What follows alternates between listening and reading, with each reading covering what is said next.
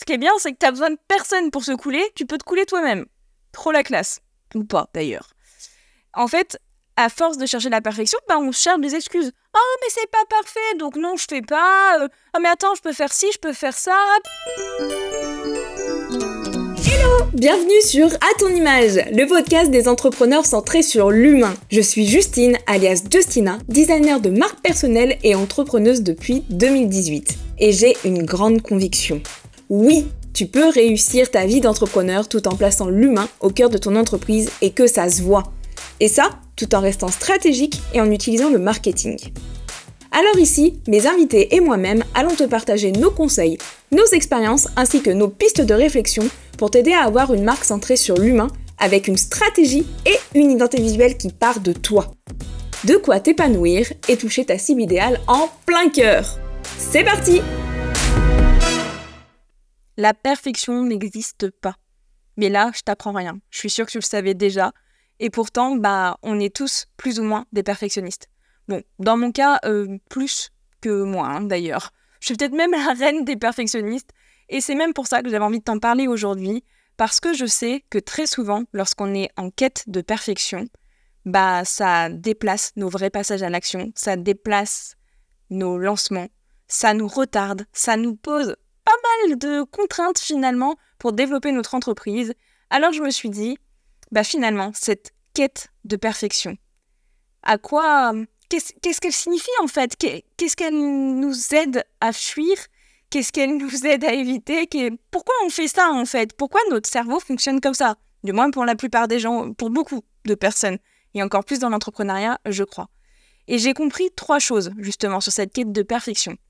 C'est vraiment que déjà, généralement, on le fait pour éviter les erreurs et les échecs.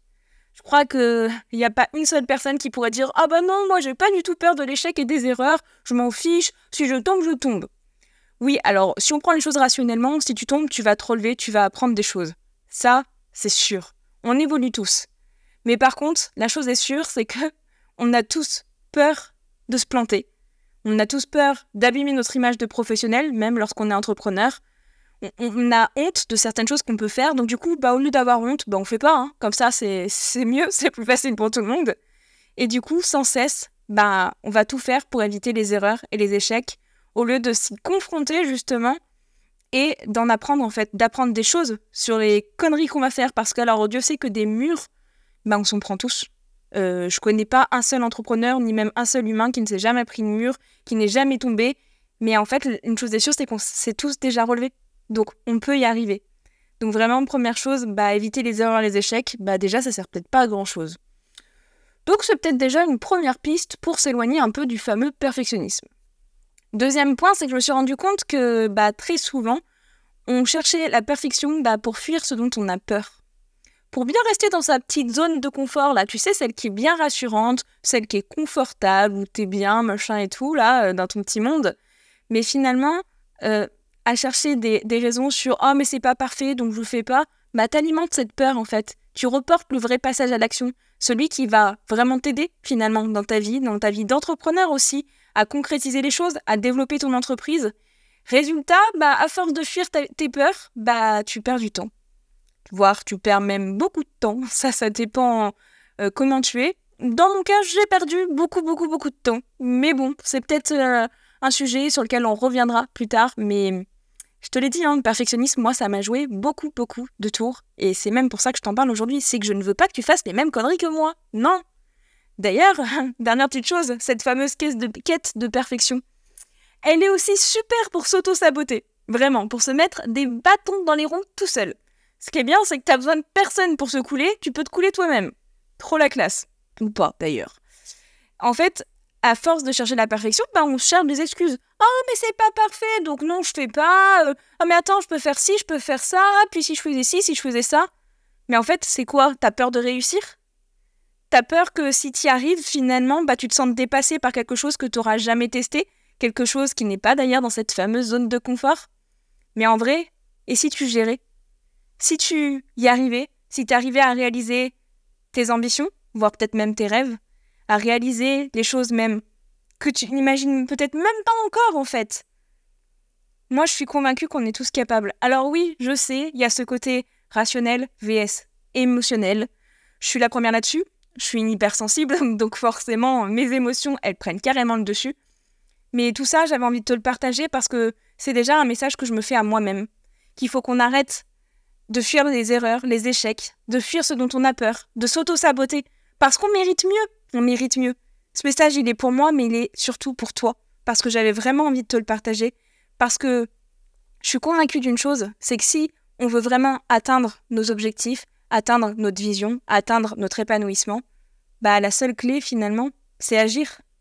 C'est tester, c'est affiner, encore, encore et encore. Et pour ça, bah il, faut faire des choses qu'on n'a jamais faites. Il, faut passer au-dessus de la perfection.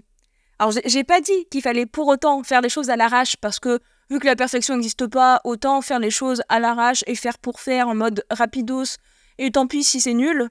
Non, faut quand même faire les choses un minimum bien.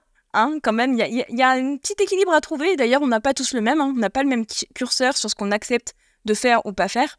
C'est des choses qui évoluent, même avec toi. Mais une chose est sûre, c'est que si un jour tu te sens vraiment bloqué par ce perfectionnisme, que tu sens que c'est un vrai blocage qui t'empêche d'avancer bah, dans le développement de ta vie, dans le développement de ton entreprise, c'est peut-être aussi que c'est le moment de t'entourer. Et d'ailleurs, il faudrait peut-être aussi arrêter de te planquer et prioriser tes objectifs parce que tu mérites. Tu mérites d'y arriver, vraiment.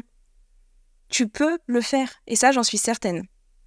D'ailleurs, je voulais revenir sur un petit point particulier sur euh, cette fameuse quête de perfection parce que je sais que très souvent, c'est quelque chose que mes clients rencontrent parce qu'ils me disent bah ça fait des semaines, voire des mois que j'essaye de créer mon logo, mon identité visuelle seule et que j'y arrive pas. Du coup, ils perdent beaucoup de temps, ils perdent ce fameux objectif principal qui est encore de chercher des clients, encore et toujours lorsqu'on est entrepreneur. Et ouais, ils perdent leur objectif principal. Donc franchement, si toi aussi t'es dans ce cas-là, si toi aussi ça fait des semaines que tu de créer ton logo et ton identité visuelle seul et que tu n'y arrives pas et que t'en es à t'arracher les cheveux, réserve ton appel découverte, comme ça on en discutera. Le lien, il est dans la description de cet épisode. Et moi, je serais ravie d'en parler avec toi parce que il est temps pour toi de réussir, il est temps pour toi d'avancer. Tu peux le faire. Si tu entends ce message, c'est que tu as écouté cet épisode jusqu'au bout. Alors déjà, un grand merci à toi. D'ailleurs, si tu veux me soutenir pour que plus d'entrepreneurs osent avoir une entreprise centrée sur l'humain, laisse 5 étoiles et un petit commentaire sur la plateforme où tu te trouves. Bien évidemment, tu peux aussi partager cet épisode sur Instagram par exemple en me taguant, ça me touchera en plein cœur. Allez, on se retrouve très vite pour un nouvel épisode, mais en attendant, je n'ai aucun doute sur une chose. Il est grand temps pour toi de montrer au monde qui tu es vraiment. Alors, ose